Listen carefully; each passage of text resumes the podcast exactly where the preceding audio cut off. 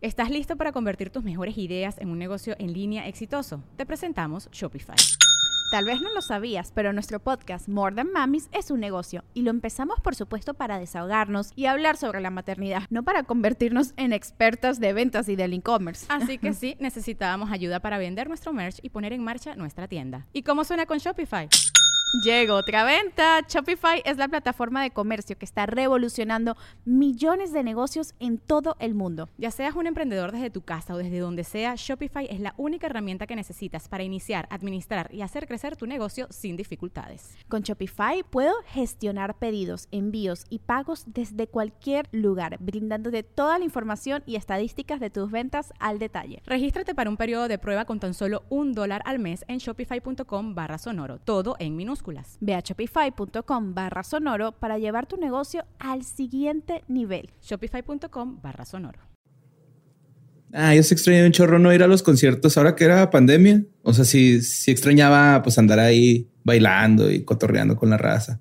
Como que sí me afectó ahora que no pudiéramos a festivales ni nada por el estilo. Yo extraño los festivales, pero la verdad, honestamente, a mis cuarenta y tantos años ya no estoy para andar en un festival haciendo filas para ir al baño, haciendo filas para ir por cerveza.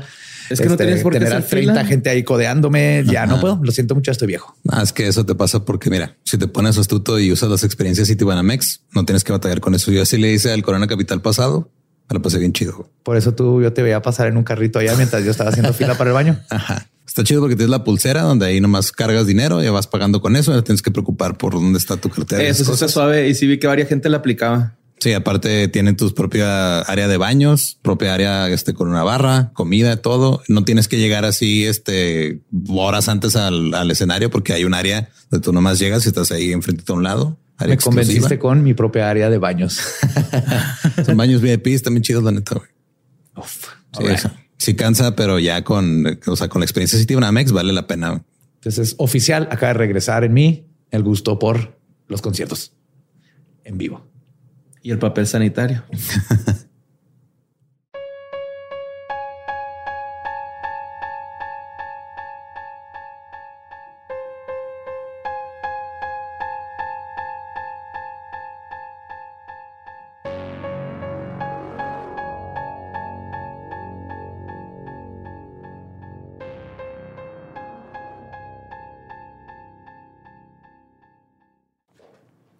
Estás escuchando Leyendas Legendarias, parte de Sonoro y Producciones sin Contexto. Bienvenidos al episodio 202. Tenemos que anunciarles algo. Se les dijo desde que salió el libro en México que en Estados Unidos iba a salir en enero. Ya está la preventa ahorita en Amazon del libro de Leyendas Legendarias en Estados Unidos. Les va a llegar el 24, que es el lanzamiento, si lo compran desde ahorita. O se pueden esperar hasta el 24 y buscarlo en alguna librería allá, pero por lo pronto ahorita ya en Estados Unidos ya está la, la preventa lista del libro de Leyendas Legendarias en Amazon. Oh, yeah. Sí. El leyendo tiene leyendo. El libro de leyendas tiene green card, baby. A ver si ya con eso te dejan hacer shows allá. Eh, Ya, a mí ya. ah, bueno, está bien. Ahora siguen ustedes. A vez. nosotros no. Ahora ustedes tienen que hacer todo el proceso. ¿no? Bueno, pues los dejamos con el episodio 202 de Leyendas Legendarias.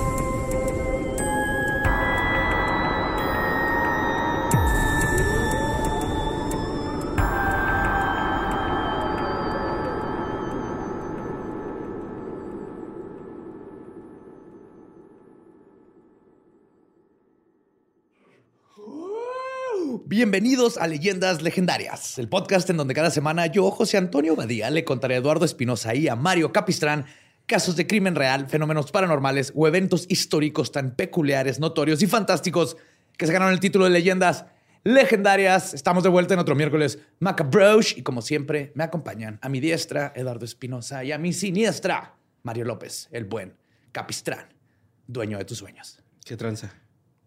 Sueños húmedos, sobre todo. Sí. Me dijo que me iba a pagar 100 pesos si le decía el dueño de tus sueños. Si amaneciste erecto, es este sujeto. Eh, Así es. Ya se la sabe. Eso me explicó. Entonces también te debo 100 varos, ya me confundí. La primera o nomás, gratis. las, La primera o nomás las gracias. Invítame a desayunar, güey. No, no me mandes en Uber luego, luego. Hablando de desayunar, creí que es- estamos celebrando el mes de la mostaza. Y mira, Borre y yo, todos de ¿Qué color pedo? mostaza. ¿Qué pasó ahí? Es que la mía este, ya lleva como tres años ahí atrás en el, a la alacena, no la vi, güey. Ah, bueno. Ya se hizo fea. Ya se hizo rosita. Ajá. La mezclé con katsu, güey, porque me hago echarle dos cosas a, a- a un pan y se lo echo ya junto. Para Ah, que los que nomás nos están escuchando, hablamos de mostaza bien bonito. Borre yo, por alguna razón. Es bonito color. Sí, güey. Me encanta. Está muy bonito. Yes, yes, yes. Pues espero estén listos. Vamos a empezar heavy hardcore todo este año. Ok. Entonces, Ok. está bien, ¿no? ¿Te gusta? Borre? Pues ya que chingados, güey. Pues, pues sí, ¿verdad? ya, ya. Sí. Desde Casey ya no soy el mismo, güey, la neta. Este, güey, el Ilse todavía como que dije, bueno, güey, pues era su jale, ¿no? Simón. Sí, este también va a ser de corajitos. Pero no Pues era su jale hacer esas cosas, borre. Ese era el punto del episodio, güey. Sí, de hecho, güey. Ni siquiera le- a nadie le pidió. bueno, es que güey. nadie, nadie le va a agradecer su esfuerzo, güey, que hizo. O sea, quiso llevar las cosas más allá, güey. Visionaria y nadie lo vio. Sí, pues me puse la camiseta. ¿Cuál camiseta, pendeja? La hecha de restos humanos. Bueno, pues la base de una sociedad proviene de sus hijos. Es imperativo que puedan recibir una buena educación, alimentación y amor. Cuando la familia no puede hacer esto, la sociedad ofrece alternativas, como albergues. Ay, no. Pero cuando un albergue es fundado por una persona que le dice a la madre Teresa calcula, calcula, ¿eh? de Calcuta, quítate que ahí voy, el daño que se causa al tejido social puede ser irreparable. Hoy les voy a contar sobre la matrona del terror, mejor conocida como Mamá Rosa y el albergue de la gran familia. Oh, scary time. Pam, pam, pam. Mama y Rosa. Ajá. Sí, ¿has oído de esta señora? No, pero suena muy mala. El Ram sí, hasta le hizo así de... Sí. Pues es muy, muy, el Ram muy salió de ese albergue, güey. Ajá. Hoy la vas Ahí a lo ahí, lo, ahí- ahí lo compramos. Ahí lo rescatamos. Sí. Dos llama- bolillos, va, güey. Se llama Ramferi. Ver- Ver- Verduzco Verduzco. Es un nombre real. Ahorita van a saber por qué y va a dar más risa ese chiste.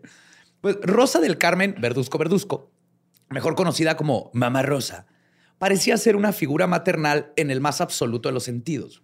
Su albergue La Gran Familia crió a miles de niños por cinco décadas y capitaneando ese buque iba ella. La jefa tenía las proporciones de matrona, gorda, oronda y asexuada. Siempre llevaba el pelo corto y ropa sencilla, pants, mandiles, chanclas, incluso a eventos formales. Qué a gusto. Sí, sí, iba a Una borre cualquiera, güey. No va a arreglar para el presidente, chingados. Su arreglo personal parecía ser un reflejo de lo absolutamente volcada que estaba al exterior y no este, a sí misma. Mamá Rosa lo sabía todo, lo podía todo y todos los huérfanos del mundo cabían en sus amplias faldas. Ella era la madre y su voluntad era incuestionable. En la única entrevista oficial que dio después de que el ejército realizara una redada en su albergue, imagínate qué tan culero tenía que estar. Te tuvieron que mandar al ejército. Ajá. ¿Fue en México eso? Sí. Culiacán, ah, no, ¿qué? Michoacán. Michoacán. Me confundo con la geografía, güey. Es- Está, está cabrón, güey. Está cabrón saber. Sí, eh, Ah, antes de que el ejército realizara una redada en su albergue que acabaría por demostrar el tinglado de mentiras que esta madre mítica tenía, güey. Que cuya frase favorita era quien no pega no ama. Quien no pega no ama. Ajá. Wow. Pues mamá Rosa es la clase más peligrosa de abusadora. La que genuinamente cree en lo que hace. La que no tiene un gramo de cinismo. Porque es de estas personas como está los- convencida, como la madre Teresa de Calcuta está y los convencida de que lo que está haciendo es por tu bien. funciona. Sí. Mamá Rosa es una madre monstruo. Ingiere y deglute a los cachorros que se le antojan como un hámster estresado. Y es capaz de hacernos recordar que a veces la maternidad se puede convertir en la más grave de las tiranías. ¿Por qué se ríen de mi analogía? No, no está bien. ¿Nunca han tenido un hámster estresado? No, No. Yo sé que se comen a sus crías, pero Es que a mí me pasó, güey.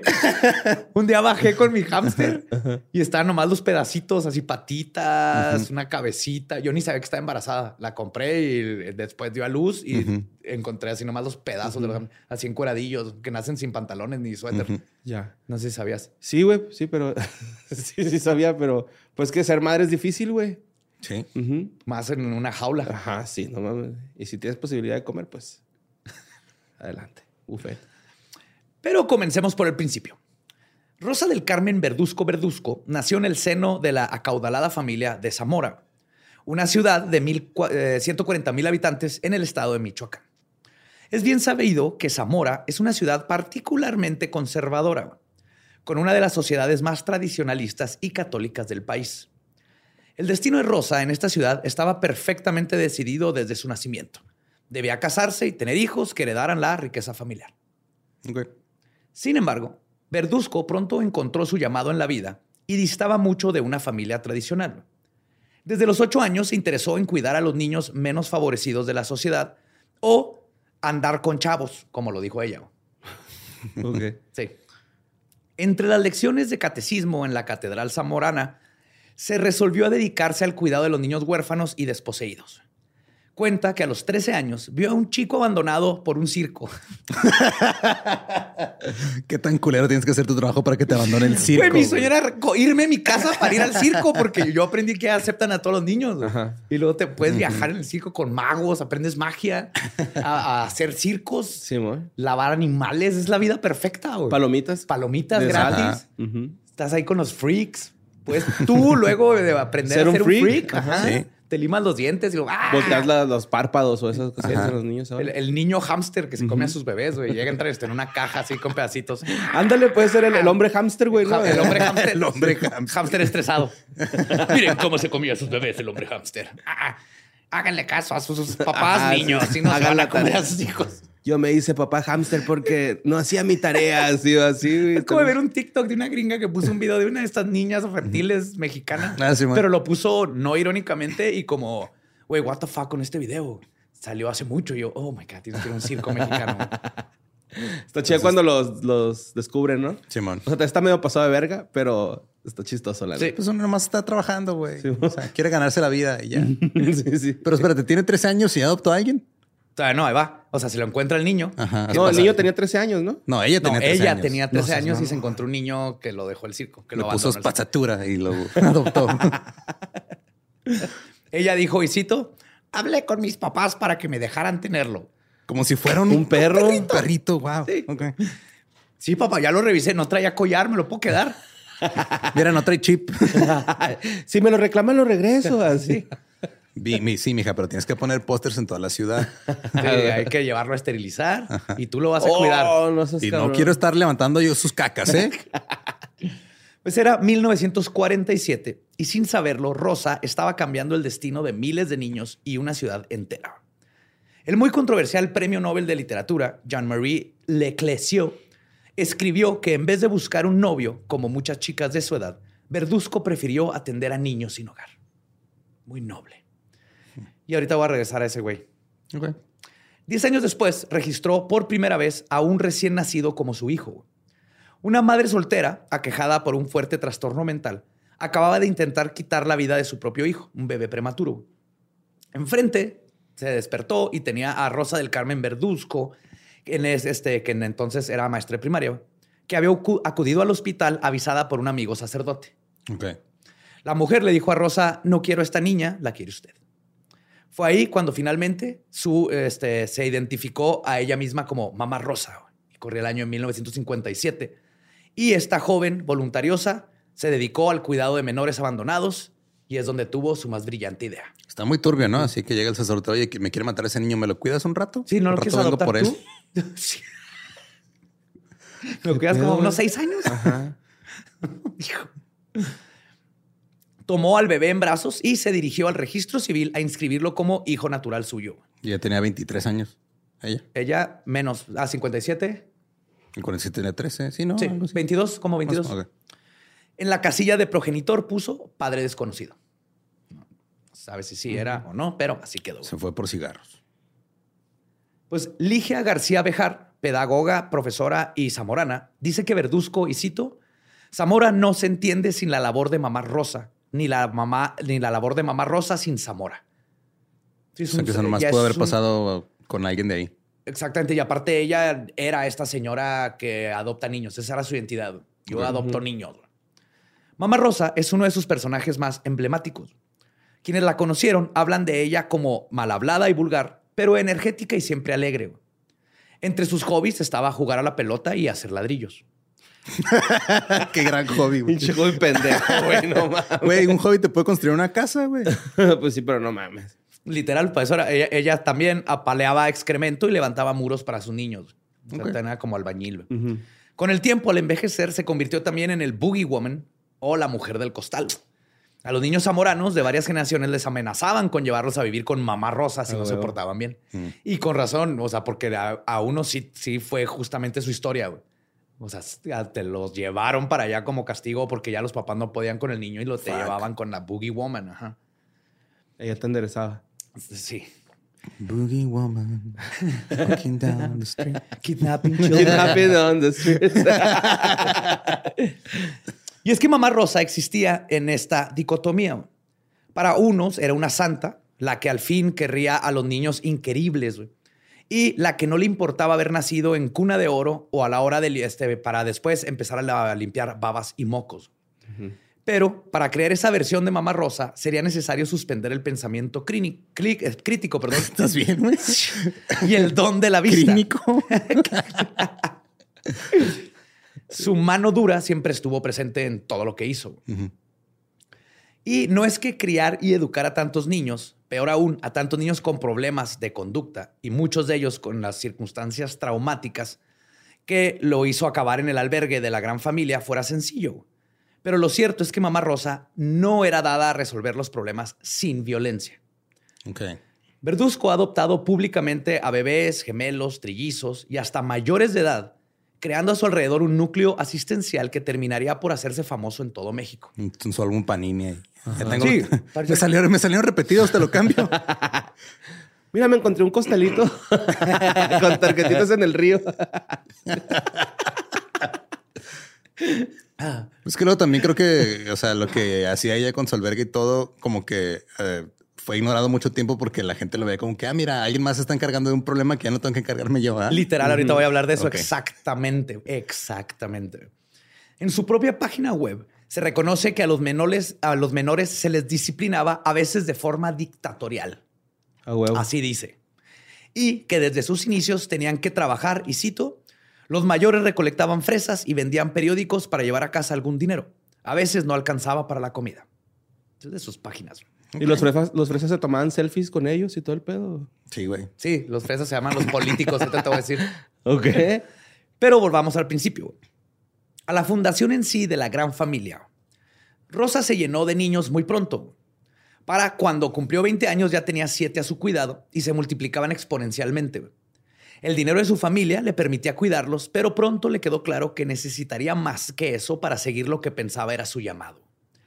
A finales de la década de los 50, tras la muerte de su padre, Rosa convenció a su mamá de que le proporcionara una casa a donde se, eh, se mudó, chingada madre, con los O sea, 40. Esa fue nueva, ya no fue mudió, güey. Ajá, ya se muró. Ya Se es muró. nuevo año, nuevos errores. Es que estás hablando de que hacía muros, güey, para sí, los niños. sigo Sí, viéndola ajá. haciendo ladrillos. güey, Tranquilo, yo, no pasa nada. Pero ya se mudó con los 40 niños que ya estaba cuidando. mames, güey. A la madre, son un chingo, Sí, güey. Este es una entrenador de Pokémon. Ajá, sí, los ya puede ser dos, tres equipos de fútbol, cuatro, güey. Pues sí. Casi cuatro Y equipos. para sí. una entrenadora Pokémon terminó con muchos Pokémon tipo fantasma, ¿no? Y de veneno. y piedra. tipo piedrosos. Pues en ese momento, el albergue no era más que una propiedad privada que se utilizaba para una cantidad limitada de niños. Pero eso cambiaría después gracias a la visión de negocios de Rosa. El albergue de la gran familia se consolidó como asociación en 1967 en Zamora. Lo construyó en un terreno donado para después consolidar su organización como una asociación civil. En los años en el que el Partido Revolucionario Institucional, o el PRI, ejercía el poder cuasi absoluto en el país, consiguió el permiso legal para su albergue e incluso la autorización para una escuela primaria en su interior.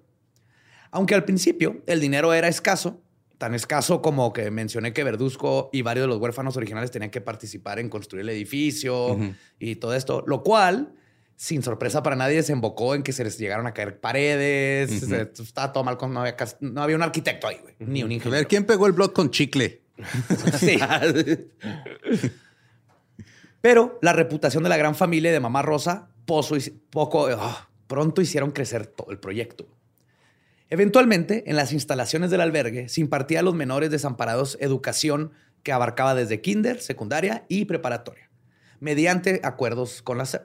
Ok. También daban talleres de artes plásticas, música, costura y albañilería. Eso está chido. Sí, y es buena inversión, pues se te cae la pared y ahí te están enseñando albañilería a los niños y es full. ¿Qué creen? Tenemos práctica en el jardín, ¿no? En el patio, ¿no? Primero hay que sacar a Josefito de la pared, se le cayó encima al pendejo y luego la vamos a reconstruir. sí, bo. A mí me pasó una vez que estaba trepando una pared y cuando me agarré así del último bloque, güey, se me vino ¿Te un cacho de pared. Simón, A mí, no me pasó a mí, pero un amigo a un ladito de mí también. No sé cómo sobrevivimos esa. Sí, güey. Sí, eso es culpa de, de los albañiles. Estaba mal Sí. puesto ese bloque. Estaban comiéndose el cemento del Josefito, güey. Por eso se cae la, la pared. Inhalándolo, comiéndoselo. Intravenoso, güey. Todo ya. Como Parche, nipando, güey. sublingual. Tiempo después, Microdosis de cemento. Pues tiempo después, Verduzco se presentaba en la página de Facebook como la mamá de todos los huérfanos y decía que los había tomado en adopción con un gesto de amor. güey. Y cito, delincuentes, drogadictos o niños de la calle, todos llevan el apellido Verduzco. O sea, ¿esto se acaba de pasar o por qué Facebook? Pues fue hace relativamente poco. Sí, güey. ajá. ¿Neta, güey? O sea, empezó desde... Empezó desde los 50, 60, pero, pero- duró hasta hace ¿qué, qué, 10, 15 años. Calderón. Sí. Ya había Facebook. Sí, güey. Sí, exactamente. No seas mamá. Ah, cabrón. Y agre- este, agrego y cito, mi vida está dedicada a educar a estos chicos. O, y, la fama, o más bien infamia de la gran familia surgió porque recibía a muchos niños que otros sitios no aceptaban, incluso con adicciones o historias de delitos. Tenía un pabellón específico para niñas embarazadas y muchas chicas criaban ahí a sus bebés. O sea, en lugar de mandarte al convento como, como le hacían los católicos normalmente, ahora ahí en Zapopan te mandaban con mamá Rosa. Zamora. Zamora. Zapopan. Mamá Rosa, bien que mal, estaba haciendo el trabajo que nadie más se había dignado a hacer y estaba obcecada en lo que, en lo que, lo- en que lo quería hacer mucho mejor que todos los demás. Mejor incluso que los padres biológicos que parecían tener relaciones normales con sus hijos, pero que debido a la pobreza los llevaban al albergue para que pudieran comer. Ah, fuck. Obligaba a los padres que dejaban a sus niños a su cuidado a firmar documentos donde les cedían la potestad legal de los menores. En resumen, Verduzco se hizo adicta a adoptar niños. Y aquí lo culero es eso, se aprovechaba, no era nomás te voy a ayudar, era te voy a ayudar, Ajá. pero pa- me firmas aquí el niño. Simón. Cualquier cosa es mío y ahorita vamos a ver por qué. va a ser mi ¿Para pedo, qué los usaban? Sí, es mío, legalmente. Angelina. Yo le pegué. ¿Por qué? A la ver. Angelina. Soy su Sí, mamá legal, ajá. Se hizo su costumbre registrar a su nombre a muchos de estos pequeños, sobre todo los que nacían dentro del albergue. Una vez desmantelado el albergue, en la investigación se descubrió que en muchos casos se trataba de adopciones ilegales, pero la jefa, como también le decían a Verduzco, realizó esta práctica durante varias décadas. A la fecha es un misterio cuántos niños adoptó legal e ilegalmente a lo largo de los años. Y es importante cuestionar cómo Rosa pudo sortear durante prácticamente medio siglo estas irregularidades. México. Siguiente sí. pregunta. Pero sí. Sí. Pero para ser más específicos, la respuesta es que tomando notas de la escuela de la Madre Teresa, Mamá Rosa fue capaz de establecer una extensa red de relaciones entre políticos y empresarios. Mamá Rosa era increíblemente apta para el networking. Nashieli Ramírez, directora de la Asociación Civil Ririki, Intervención Social, dice que la gran familia cultivó la imagen de que llenaban los huecos que las instituciones dejaban al, al atender a los niños huérfanos o abandonados, lo que tú decías. Y obviamente, mucha gente decía, ay, qué bonito, sí. Ay, qué padre, mira, ya no tengo que ver vamos yo a tomarnos estos una niños en la calle, enfrente. mejor los, que los guarden allá en un albergue. Y esto es una práctica tristemente común en instituciones de beneficencia en el país. Y cito, hay desatención del Estado a estos niños. Dejan que los albergues hagan lo que puedan con lo que se puede, con lo que se tiene. Y el trabajo de la beneficencia se da el lujo de ser ineficiente y de que aún así reciba donaciones y el aplauso de la gente porque pues peor es nada, ¿no? Y justo como vivimos en el, como vimos en el caso de la Madre Teresa, es muy peligroso beatificar a una persona que se dedique a esto. Es una labor que, más allá de abnegación, necesita colmillo. Y cito, así como este tipo de figuras empiezan a acumular poder político y visibilidad, tienes una institución Eres una persona que sabe mover y que se relaciona con empresarios y gente de dinero. Es algo que siguió agregando Ramírez. La beneficencia y el trabajo humanitario tienen caras muy oscuras que se ocultan detrás del velo de la virtud con el que acostumbramos a verlas. Como dato interesante, la industria humanitaria hace circular 150 mil millones de dólares al año. Ah, es un chingo de feria, ¿no? Y como sabemos, el dinero corrompe. Su motor principal son las consecuencias de la pobreza y su herramienta clave son las organizaciones no gubernamentales, ONG. Que quede claro que no estoy diciendo que todas Ajá. son malas, No, obviamente. no, creo que Estás no. hablando de esta en este. En esta y muchas que hemos conocido, pero porque es muy fácil que se corrompa todo cuando se trata de necesito dinero y para que me den dinero necesito tener más niños y para tener más niños necesito hacer pues lo que se tenga que hacer. Y cuando se cambia ya la, el- ya no es ayudar, sino es mantener mi organización y tener dinero, ahí es donde Ya se corrompe madre, todo. ¿no? Exacto. Sí, tiene un, un problema muy similar lo del el foster care en Estados Unidos, güey, que o sea, puedes adoptar niños este, temporalmente, les das una casa temporal y el Estado te manda dinero. Entonces hay gente que nada más mete cuatro o cinco güeyes a su, a su casa, los mantiene un rato nomás para cobrar el cheque del gobierno, güey. Estate la chingada, los encierran en cuartos, no, la verdad. Sí, no yo sé, conocí pero- a uno que pasó por ese pedo y estuvo bien culero. Simón. Lo madreaban a cada rato, o sea, su, su- lo que se supone que era su, su tutor, su padrastro, lo agarraba chingazos nomás porque sí, Ah, qué culero. nomás sí. por cobrar. Sí, también se roban niños para eso. Ahí todo. Se, se hizo todo un mercado negro alrededor de, de eso, que suena como una muy buena idea, pero se nos olvida que luego la gente es bien culera y hay que planear cómo evitar que llegues a eso. Y pues no se dan este abasto con la gente que los social workers que tienen que ir a revisar, pues no tienen abasto. Sí. Y este, ¿en qué me quedé? Ah, sí. Y estas pueden compararse con las grandes corporaciones, las ONGs. Tienen que vencer a la competencia asegurando la mayor cantidad de donaciones para arrebatarle mercados a otras organizaciones o al Estado. La fachada de respetabilidad de Mamá Rosa la hacía más socorrida que cualquier programa social. Entonces ella empezó, hacía todo lo que podía socialmente y ya tenía, era la influencer número uno de, de asilos. Entonces todo el mundo prefería depositar ahí porque también muchos de los que depositan ahí es de, mira, le di dinero a un asilo para verse bien. No van y revisan qué es lo que verdaderamente está sucediendo ahí. güey. Entonces Sí, se van a ir con sí, el más o sea, famoso. Está complicado. Bueno, yo me acuerdo cuando aquí en Juárez empezó todo el asunto este de la de Villa Integra, ¿no? Que pues, fue una asociación civil, una asociación civil que se formó aparte de 10 asociaciones que se juntaron para ayudar a personas con discapacidad. Y me acuerdo que mucha gente argumentaba eso cuando aquí en las tiendas te decían, ah, redondea y se lo donamos a tal. Ajá. Y era el de, ah, pero es que nomás están haciendo eso para deducir impuestos. Pues sí, güey. Pues sí. Pero de todos modos, o sea, tú, o sea, si en realidad te molesta, pues ve y dónales directo. y Dales directo, exactamente. entonces sí, este, a veces como que por falta de tiempo, por falta de recursos de la gente que quiere donar o aportar, pues está cabrón irte a, a revisar exactamente qué está haciendo. Pero sería lo mejor, ¿no? Investigar lo mejor que puedas de la asociación. Hablar con alguien que haya estado ahí. Sí, porque lo culero es de que lo haces de buena fe y luego resulta que salen con estas mamadas. Bueno, Sí, yo, yo, yo no lo hice de buena fe. Yo tenía que hacer mi servicio social en Vía Integra. En las caballerizas, güey. Entonces, ya no, que qué chingón. hacían equinoterapia a los morritos. Sí. ¿trabajabas con los caballos? Sí, güey. Héctor les- también estuvo en eso, ¿Y güey. cuál era tu favorito? Les limpiaba uno que se llamaba el pirata. No tenía un ojo, güey. Ah, huevo, Sí, eso decir. Sí. Qué bonito. Sí, y estos son casos aislados, pero el chiste es que hay que cuidar siempre estas Sí, cosas. man. Pero es terriblemente triste ver cómo fue este, más sencillo para el gobierno usar la AC de la gran familia y para la sociedad zamorana en general, dejar que una mujer en un viaje de narcisismo se encargara de los niños pobres y desprotegidos a indagar en las causas de esta desprotección. Pinche mamá rosa, va. Sí, güey. De seguro también era este. lanza- lanzaba bala de cañón, ¿no? Y, y, y jabalina, así como tronchatoro, güey, ¿no? Hasta que llegó una huérfana con superpoderes y liberó a todos los niños.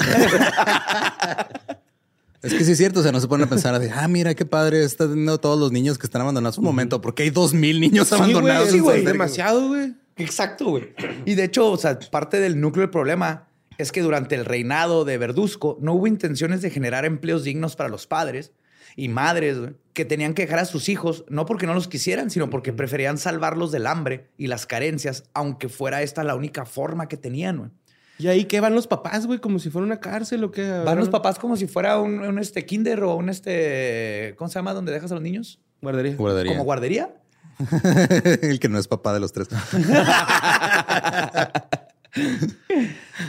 Tampoco durante este periodo no hubo educación sexual, güey, ni vigilancia contra el abuso para tratar con las niñas embarazadas, güey, que no tenían a dónde más ir. güey.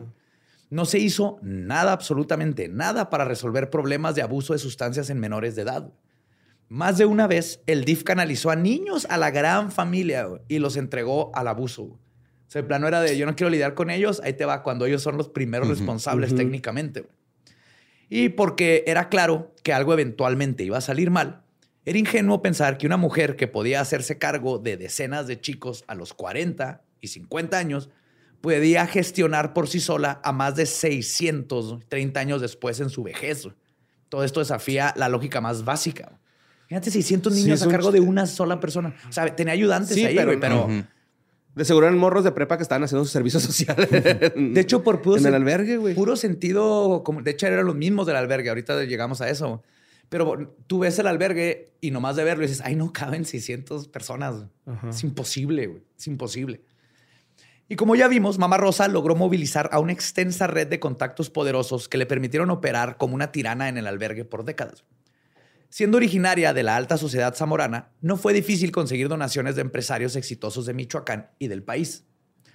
El respaldo de los capitalistas concitó otro, el de autoridades locales, y después aparecieron, como siempre, los políticos en campaña que buscaban tomarse una foto con la benefactora de miles de niños. Ajá. Sí, sí. Eran imágenes donde los candidatos entregaban ropa, comida, instrumentos musicales o dinero para convencer a los electores de que son buenas personas y que pues, se cayó un tren y yo estoy ahí para decirle a todo el mundo que todo va a estar bien, ¿no? ¿Pero dónde estabas cuando se cayó el tren? A ver, ¿No andaba en Michoacán? no sé. Estas relaciones públicas fueron muy útiles para Verduzco. El entonces procurador Murillo Caram dijo que el albergue estuvo finan- este, obtuvo financiamiento público de gobiernos locales y del federal. Para cuando fue desmantelado, el albergue funcionaba principalmente con dinero público. Después de que se destapara el escándalo, una entrevista con León Krause, este, Mamá Rosa habló de la creación, de la relación con el gobierno. Y cito, la Secretaría de Educación nos pagaba a los maestros, el Seguro Social nos da la salud. De lunes a viernes teníamos médico del seguro, todas las mañanas, los 12 meses del año. Ay, güey. Ok. Lo cual era bullshit porque no tenían Ajá. médicos ahí adentro, lo que tenían era cómo sacar más dinero. Ajá. Sí. Algunos, pero sí estaban recibiendo dinero a todas estas instituciones. Algunos medios señalan que la gran familia obtuvo donaciones de la Secretaría de Desarrollo Social, el Consejo Nacional para la Cultura y las Artes, el gobierno de Michoacán y la alcaldía de Zamora, entre otros. Los donativos llegaron por la percepción que existía sobre el albergue. En el sitio funcionaba una escuela con reconocimiento de la Secretaría de Educación Pública, que nunca iban a revisar a ver si seguían dando las clases como deberían ni nada. man. Muchos de quienes vivieron ahí, de hecho, se guardaron las carreras universitarias y hasta se creó una orquesta que tocaba en foros en varias partes del país. Recibió la visita de premios Nobel, escritores, historiadores, políticos, deportistas y músicos. Las donaciones internacionales no faltaron y la reina Isabel II donó el gimnasio del albergue. No mames. Repleto, venían con 15 corris. Eso no es cierto, Borre. No, sé que no. Para ir, ¿no? y vino a inaugurarlo Prince Andrew. Oh, no, pero vamos a llegar a algo bien creepy, güey. Pues el cambio del régimen del PRI al PAN. Oh, no sé. Oh my God. conspira- Sergio Andrade, ¿no? No me Eh, metí más en esa parte. Oh, shit. Tengo que investigar eso. Pero bueno, el cambio del régimen del PRI al PAN no despeinó la corta melena de Mamá Rosa. Se hizo muy afecta a los dos presidentes panistas. De hecho, hay fotos difíciles de encontrar, este, muy famosas con Vicente Fox, difíciles de que si nomás le pones Mamá Rosa, coma Vicente Fox, no sale No sale. luego. Ajá. Pero hay fotos de ella con Vicente Fox y Felipe Calderón, ¿no? estrechando la mano de Verduzco con efusividad, güey, claro, ¿no? Efusividad. Efusividad, así de, yay, miren, yo vengo a ayudar a los niños. Claro, güey. No cambia, es lo mismo, güey, es lo mismo. es escalofriante pensar en que una persona responsable de tanto dolor fuera capaz de amansar tanto capital social. Esta sensación de ser intocable le había dado a Mamá Rosa permiso para tratar a los niños del albergue de maneras terribles, tanto por acción como por omisión. El 15 de julio del 2014 se descubriría la tapa de una cloaca que ya llevaba un tiempo apestando. Literalmente. No. Las condiciones del hacinamiento en el albergue eran tan graves que los vecinos lo podían oler. Y aún así no dije, decía nada. Agrio, agrio, ¿no? Olía. Popó y Verga. tristeza y este, abuso. Olía. Popo y tristeza. güey. Y abuso, güey. Y huele a tristeza. Sangre ensangrentadón el pedo. Huele a tristeza. Huele a soledad. Chingado, güey. ¿Y luego? Pues ¿Qué la antes, la antes mencionada costumbre de Mamá Rosa de creer que sabía qué era lo correcto para los niños terminó siendo su fin. Al menos cinco progenitores presentaron denuncias por el secuestro de sus niños, años antes de entregarlos. Ajá. Y lo que hasta entonces era una leyenda negra de la ciudad, desembocó en un operativo conjunto del ejército mexicano y la Policía Federal, en la que fue detenida Verduzco junto con ocho empleados. En ese tiempo estaba Verduzco y ocho personas cuidando a 600 niños. Entonces, lo culero aquí es que ya estaban todos los rumores, güey. Todo el mundo sabía, pero nadie hacía Pero nada. nadie hacía nada. ¿Y quién le iba a hacer algo? Pues, ¿y tenía- ¿qué haces, no? A través del ¿Con apoyo del quién te gobierno. quejas? Ajá. Ajá. Y así como que, oiga, esta, esta señora está haciendo... Sí, ya sé. Simón. ¿Y luego qué va a hacer? No, pues ahí, Nada, ahí- están ahí está, sacando estamos niños de- echándole loco. Que los quiere allá afuera en la calle. Ajá, sí, güey. O sea, jugando que- fútbol. No. La PGR o la Procuraduría General de la República giró la orden de detención de Verduzco después de integrar una averiguación previa a partir de las cinco denuncias de parte de las víctimas. La misma Verduzco había explicado en ocasiones anteriores que si algún padre le llevaba un niño, les hacía firmar este contrato notarial que se había contado, en el que le otorgaban la custodia y le aseguraban pagos mensuales entre 20 y 40 pesos. Ok. Simón.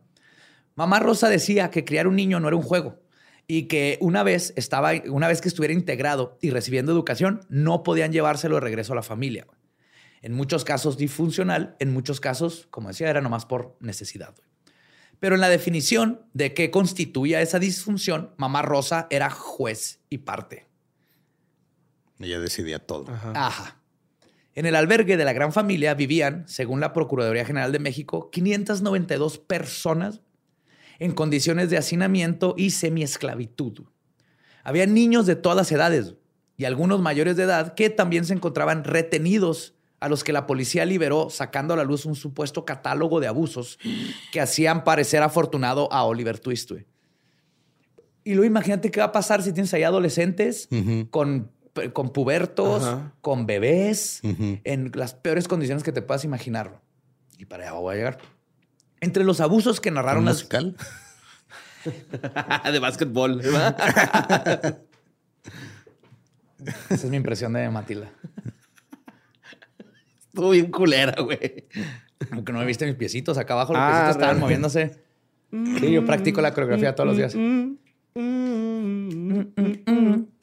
Entre los abusos que narraron las víctimas figuran, y cito, ser obligados a pedir dinero en casas y las calles, ser alimentados con comidas en mal estado, ya están podridas la Sí, mayoría. eso sí me acuerdo mucho de eso, que les daban a comer así basura, güey, casi casi. No Sí.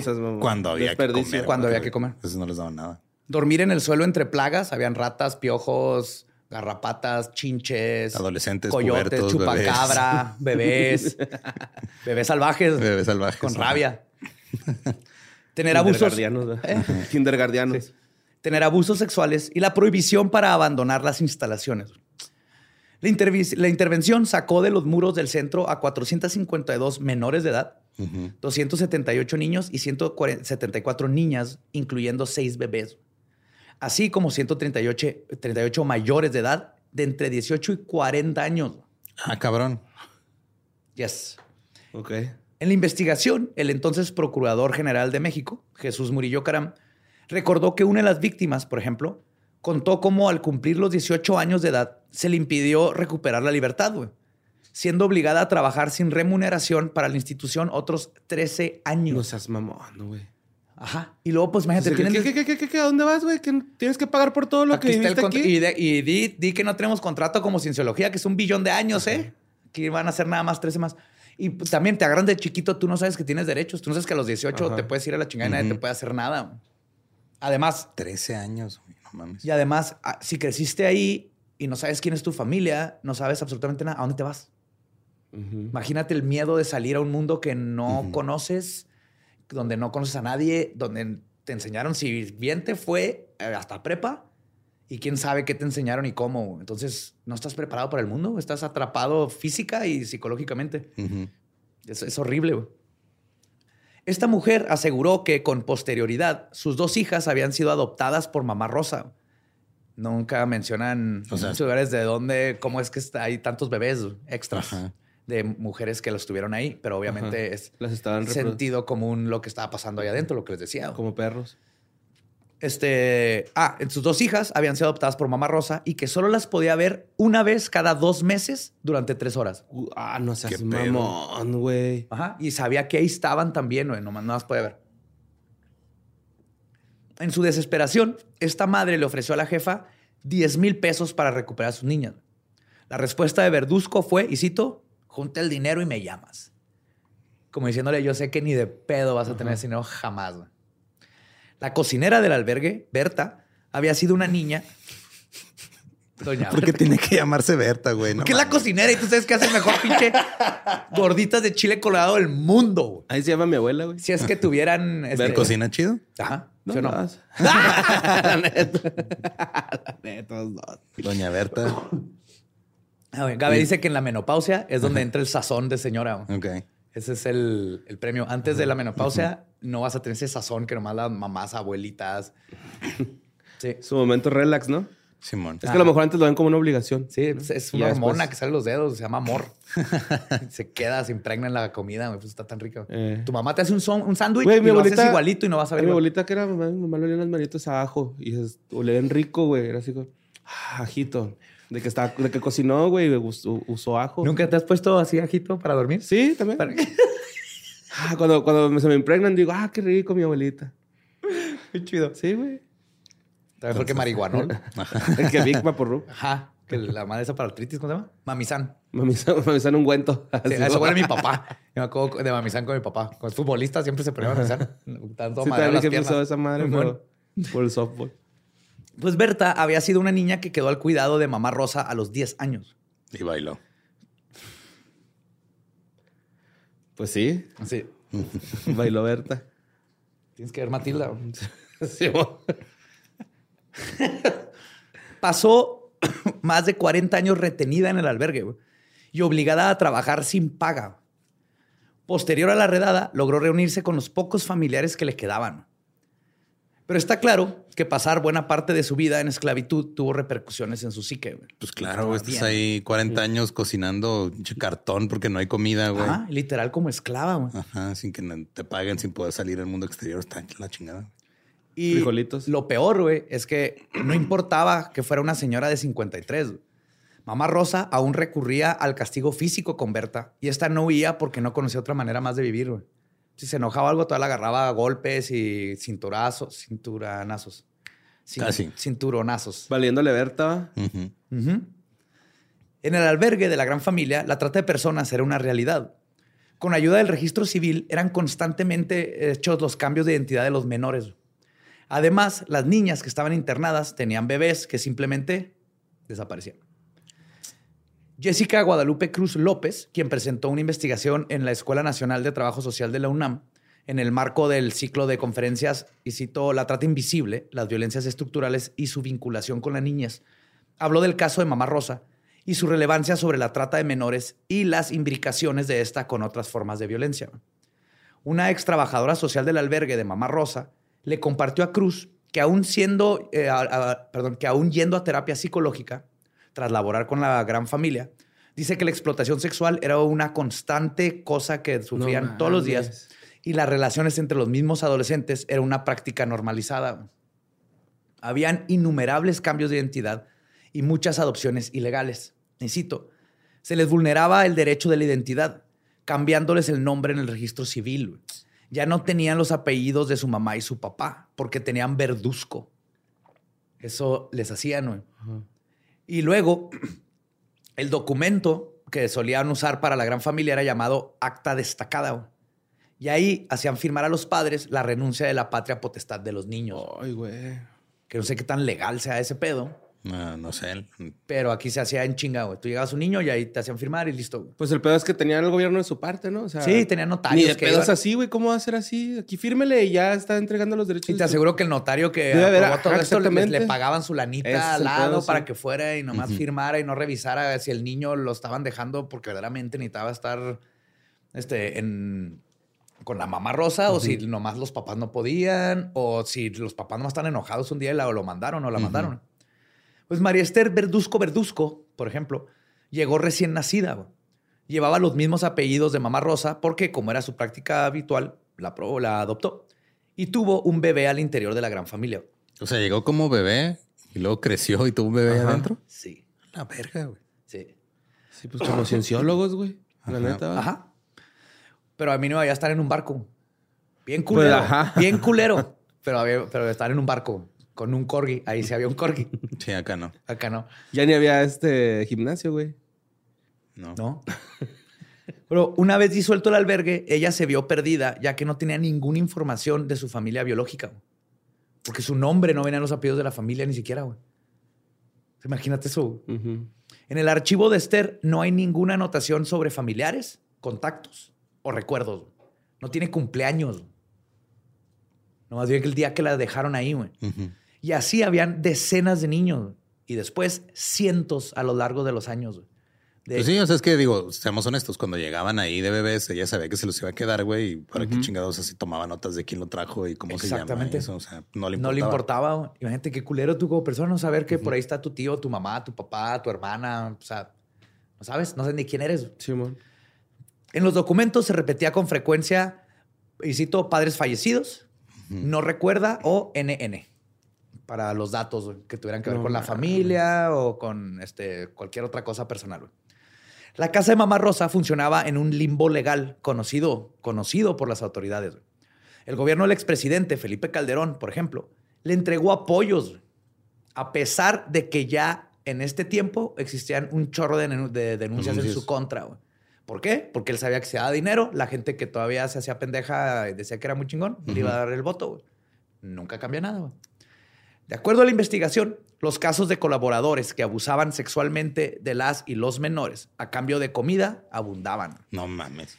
Es el grado, güey. Está tan culero que la comida era algo que usabas como dinero. güey. Simón.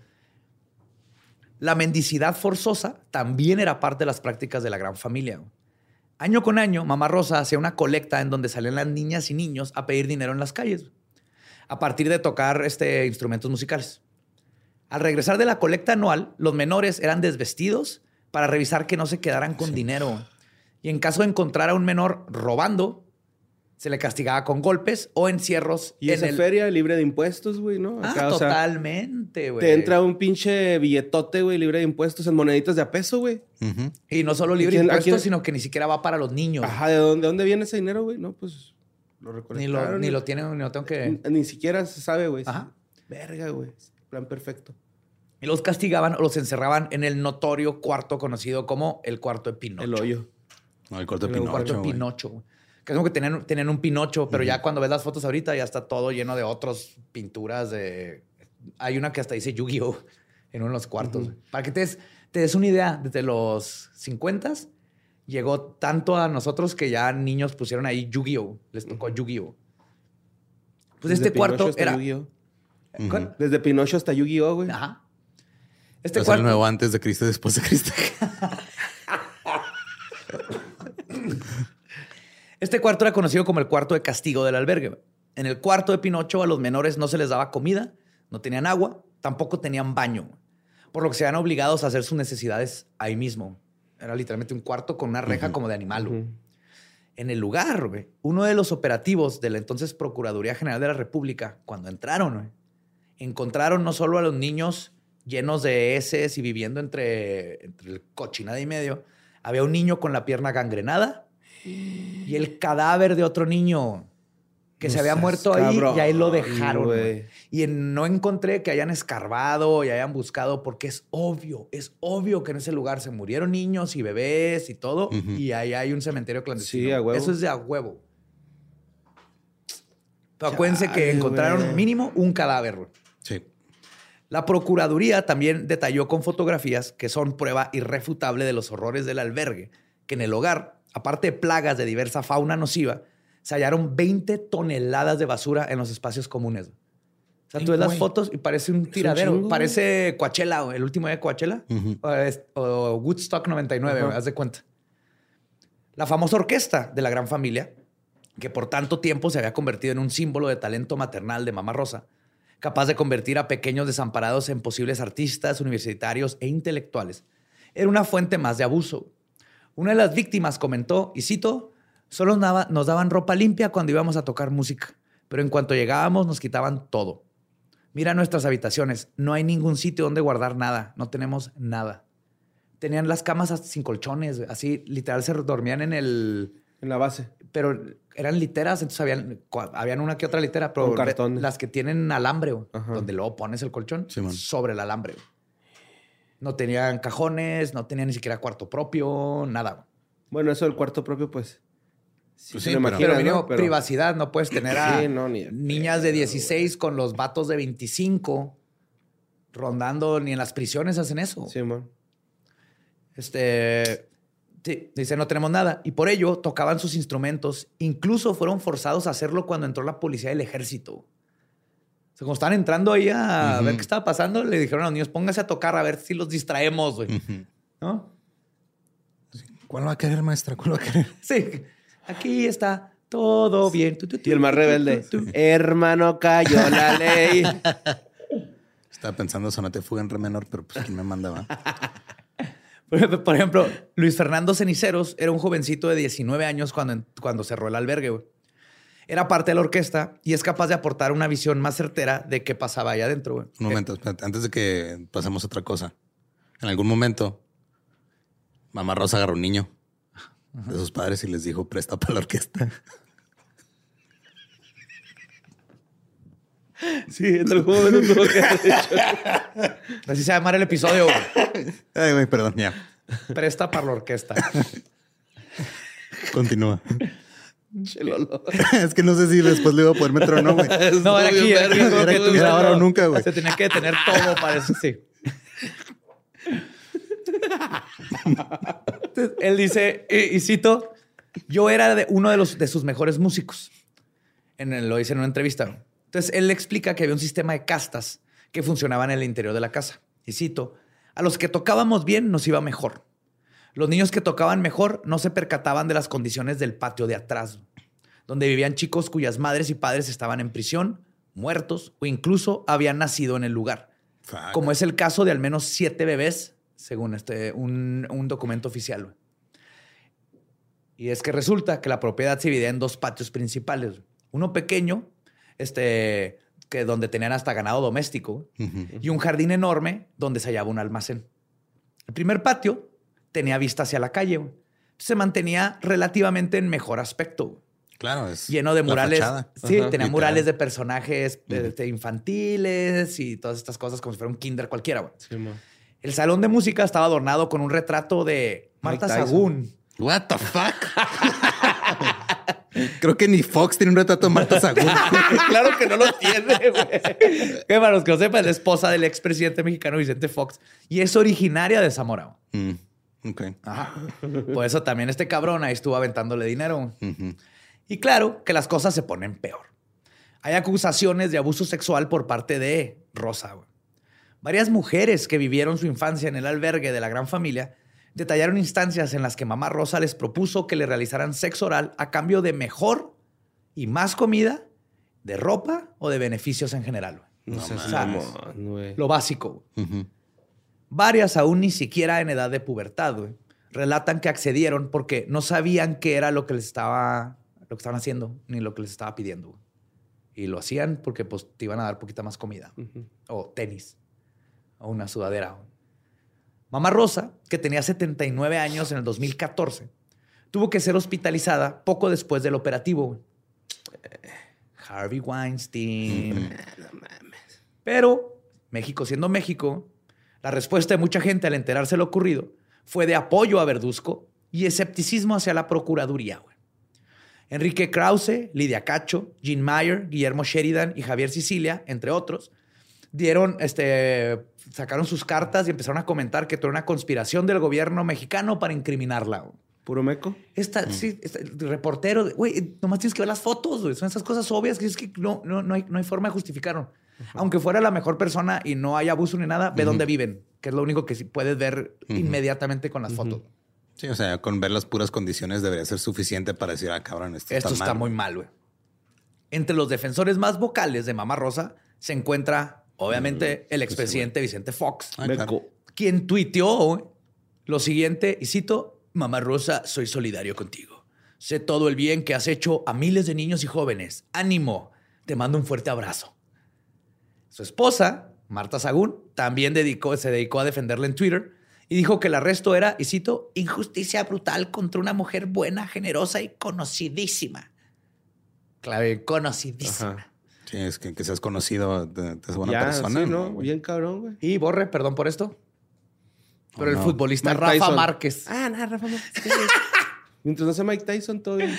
Rafa Márquez, otra celebridad que habló en el futbolista, sí, en favor de Verduzco y le deseó, y cito, coraje y suerte. Wow. El antes mencionado no, este, Nobel de Literatura 2008, Jean-Marie Gustave Leclerc, publicó un artículo en Le Monde en el cual defendió la inocencia de Mamá Rosa. En él dijo, y cito, todos aquellos como yo llegaron un día a este pequeño pueblo colonial, supieron por primera vez de ella y luego de la república de sus hijos la gran familia. La cita más controversial del artículo dice lo siguiente. La verdad es que Rosa Verduzco es y seguirá siendo una de las únicas figuras en el Valle de Zamora que se acerca a lo que ya se llama santidad, con todo lo que implica la palabra excesiva y prodigiosa. Ah, cabrón. Y le dieron un premio Nobel a este imbécil. Hmm. Conoció por primera vez a la gran familia en 1980 y dijo sobre los niños, y cito, encontraron trabajo, se casaron, pero la mayoría de ellos permanecieron fieles a su madre Rosa. Algunos fueron adictos al cemento. ¿Es neta, güey? Sí.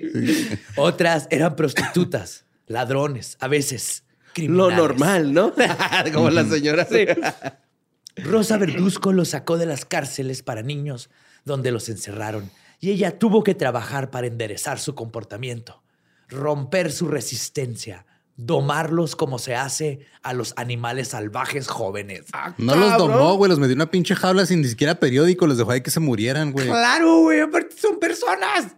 No es un Sí, caballo, güey, los Mustang, Mustang, güey. Que tienes que crear una relación con él. Es más, es más, domar un animal toma más este, humanidad y, y- ¿cómo se llama? Que lo que y sea. amor para que se haga uno contigo y haya una relación. Pero eh, lo que interesaría escuchar más bien serían los comentarios de, las personas que estuvieron ahí, güey, ¿no? O sea, Pues esta pinche raza, varios. ¿por qué lo está defendiendo? ah, exactamente. Y O sea, los otros varios- están diciendo que, eh, güey, está de la verga, güey. ¿Por Ah, no, la- no. sí, pero, pero- o sea, los que están haciendo, los que están defendiendo están todos desde afuera, güey. O Ajá, por eso es a lo que- a lo que me. Sí, pues eso llega. Fox y "Oh, yo fui, todo bien, yo le di dinero. Ajá, que están de la verga, güey. Claro, güey.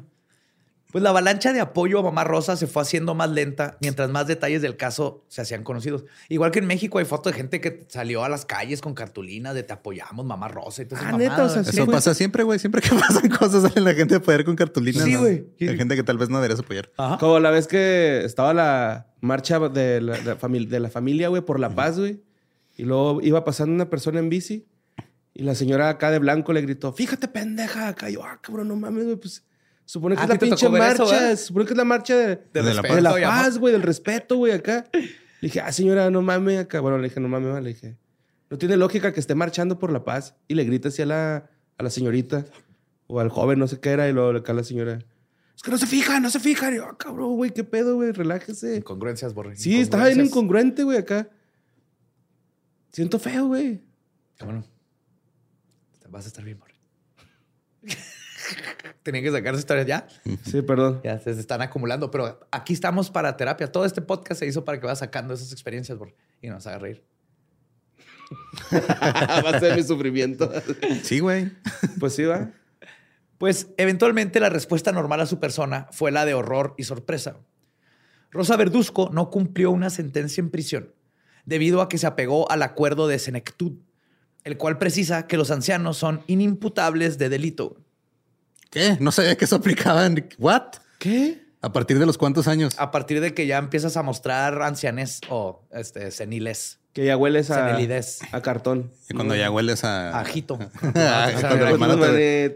Ajá. Cuando ya empieza a dar dinero así de que le da mano como italiano. Ahí ya, ya. Esos, esos No abuelos no, sabía pueden meter eso a la cárcel. güey. ¿Qué pedo? Sí. Lo cierto es que en la, en la ya mencionada entrevista que les proporcionó a León Krause, se le ve dispersa y desmejorada. Sus abogados alegaron que sufría demencia senil y todo esto iba a proceder. Una vez exonerada, se retiró por completo de la vida pública y los siguientes cuatro años los pasó en deterioro físico. Murió el 2 de junio del 2018. Cabe pasar, güey. Sufrió un derrame cerebral y estuvo internada en el Instituto Nacional de Cardiología de la Ciudad de México.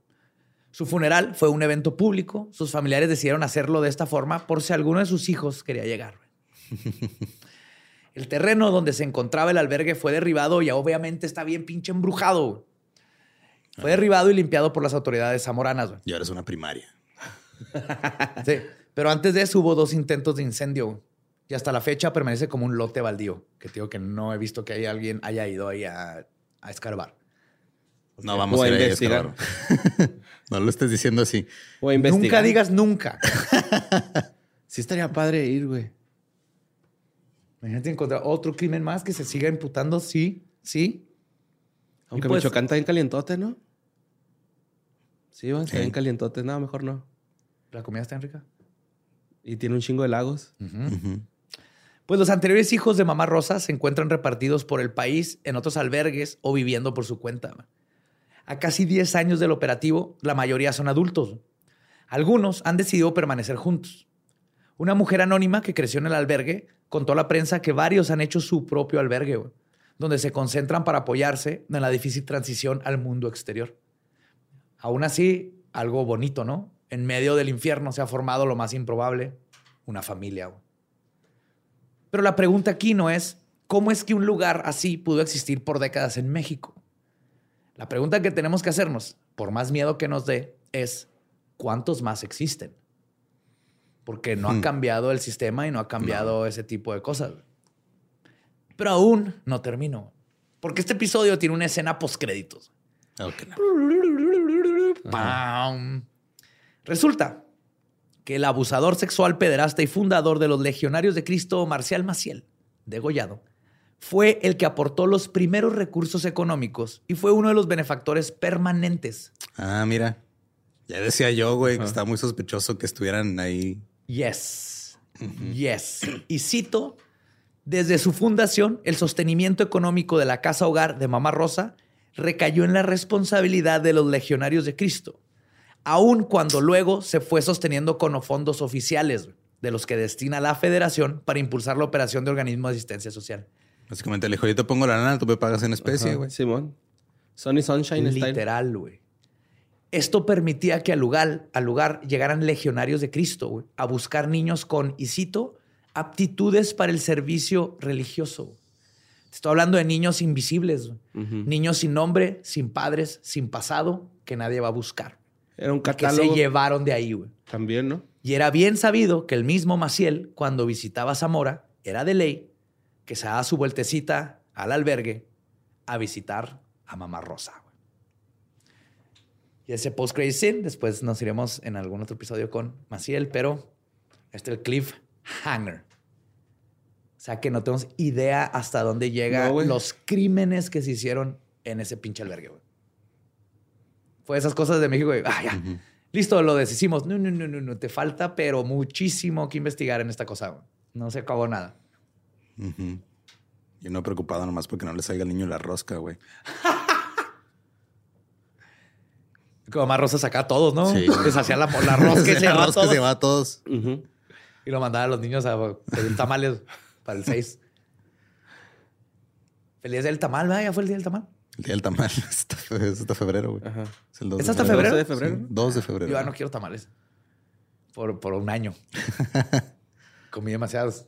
Bien hicimos casi 500. Está bien. Sí está bien, pero pues... En el comalito, güey. ¿Cómo huele, ma? Ujú. O los fríes, güey. Los fríes. No lo había pensado. Lo aprendí este año y estoy triste. No, sí. es Pero sabido. Con un huevito estrellado. También mi hot pocket mexicano que inventé.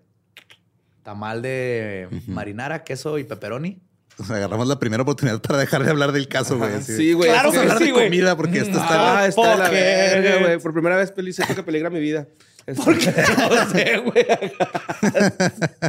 Escarbaste mucho, ¿no? Ay, güey. Yes. Pues este... Pues ahí está el episodio. ya lo han pedido desde hace mucho también, güey. Sí, sí, cabrón, güey. Yo, no, yo me lo sabía este trip, güey. Sí, yo sí me acuerdo. Pues sí, me tocó ver las noticias. Es lo triste que acaba de pasar y casi nadie se acuerda. Sí, yo, yo me recordaba que hace, hace poquito más de 10 años, pero no, hace Ajá. 8 cuando se destapó todo, 9. O sea, le tocó que como tres presidentes, no más. Si fue de los 50, Ah, cada seis años, 6 entre 50. Desde los 13 años 4, andaba 24, 6 por 5, rescatando. 30. 6 por 6, 36. Rima la tabla del 6. Sí, sí, cierto. Como 8 presidentes. 6 por más o 7, 37. Ajá. menos. 6 por 7 no es 37, joder, Antonio. Si 6 por 6 es 36, ¿cómo 6 por 7 es 37? güey? Pues si te brincas un número más. No, mira, deja de ser matemáticas. Mejor síganos en nuestras redes como Leyendas Podcast.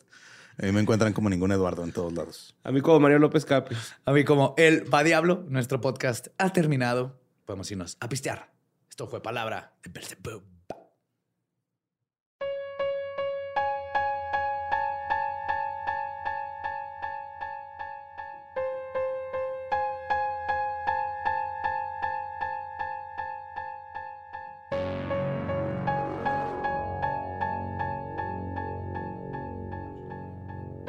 Boom, y esa fue Mamá Rosa. Y el peor lugar en el que Hija puedes de la terminar en tu vida. chingada, güey. Yes. Hija de la chingada. Lo peor es que se murió en una cama a gusto, güey. Ahí en el hospital. De un derrame La cerebral, Epstein como de, si nada. de México. Eh, ¿verdad? literal. Pues Era una islita de, de abuso y este, venta de niños. Y quién no tenemos idea hasta dónde llega este hoyo de conejo con todo lo que se pudo haber hecho ahí adentro. Sí, y luego traído un maciel a la pinche fórmula y uff. Nunca Ese es le el pedo, un-. Nunca le un maciel. ¡A nada! Nada. ¡A nada! No, es que yo sí, sí me acuerdo de las noticias, pero me acuerdo que no le dieron tanta difusión. O sea, como que nomás dijeron, ah, está investigando a esta señora por cosas raras. Asumo No. que ahí, en- a sus alrededores haber sido un mini escándalo local Sí. Con los pros y contras, pero yo no me acuerdo tampoco haberlo visto mucho acá. No, güey, en yo. el periódico. Yo, Yo yo- creo yo que sí- nada, tengo un recuerdo de este, imágenes de, de cuando llegaron a la- desalojar. O sea, cuando llegaron a, A desmantelar. a desmantelar. O sea, sí me acuerdo que vi eso en, en la tele, güey. Ujú. Pero nada más. O sea, no. Sí, no fue un súper escándalo como lo debe haber sido. Sí, o sea, como que ya después, este, años después, ya fue cuando después me topé algo de, ah, sí, esta señora del, del albergue tenía un desmadre. Albergue, es un albergue con albergue. Soy contagiosa, no te A he dicho. la ¿verdad? alber. Sí. A la alber. A la albergue. Nos vamos a quedar. Qué Y en, ahí en el albergue tenían un desmadre que habían encontrado este, restos de niños y ya no supe qué tanto era sensa- sensacionalismo, pero. ¿Y pues, cuánto era? Pero vale verga. Yes. Lo bueno que ya vale verga. Pero lo malo es que no han terminado de investigar. Así es. Y que ay, no quiero pensar que hay más cosas así. Sí. Oigan, eh, voy a aprovechar ese silencio incómodo para eh, recordarles que si quieren adquirir un guion firmado de leyendas legendarias, pueden ir a patreon.com diagonal leyendas podcast. No solo hay guiones firmados, también hay mercancía que no sale a la venta, que es nomás para los Patreons. Puro limited edition. Y si quieren nada más apoyar con un poquito menos de, de gasto, pues también está el contenido exclusivo, que por ejemplo subimos cuentos panteoneros, que es cuando analizamos historias y videos que nos mandan. Eh, salen los QAs, sale el, el episodio un día antes para que lo vean desde antes y lleguen al trabajo así de, ah, yo ya sé qué pasó con Mamá Rosa. Ajá. Boom. Y recuerden que se pueden suscribir en patreon.com diagonal leyendas podcast. Y yo nomás quería decir eso. ¿Algo más que quieran decir ustedes? No, nada más eso. Y muchas gracias a todo Patreon. Ustedes y todos los que nos apoyan de esa manera ayudan a no solo Leyendas Legendarias, sino todos los productos y proyectos que hacemos en Sin Contexto. Y que chingue su madre, mamá rosa. Sí. ¿Estás listo para convertir tus mejores ideas en un negocio en línea exitoso? Te presentamos Shopify. Tal vez no lo sabías, pero nuestro podcast More Than Mamis es un negocio y lo empezamos por supuesto para desahogarnos y hablar sobre la maternidad, no para convertirnos en expertas de ventas y del e-commerce. Así que sí, necesitábamos ayuda para vender nuestro merch y poner en marcha nuestra tienda. ¿Y cómo suena con Shopify? Llega otra venta. Shopify es la plataforma de comercio que está revolucionando millones de negocios en todo el mundo. Ya seas un emprendedor desde tu casa o desde donde sea, Shopify es la única herramienta que necesitas para iniciar, administrar y hacer crecer tu negocio sin dificultades. Con Shopify puedo gestionar pedidos, envíos y pagos desde cualquier lugar, brindándote toda la información y estadísticas de tus ventas al detalle. Regístrate para un periodo de prueba con tan solo un dólar al mes en shopify.com barra sonoro, todo en minúsculas. Ve a shopify.com barra sonoro para llevar tu negocio al siguiente nivel. Shopify.com barra sonoro. ¿Estás listo para convertir tus mejores ideas en un negocio en línea exitoso? Te presentamos Shopify.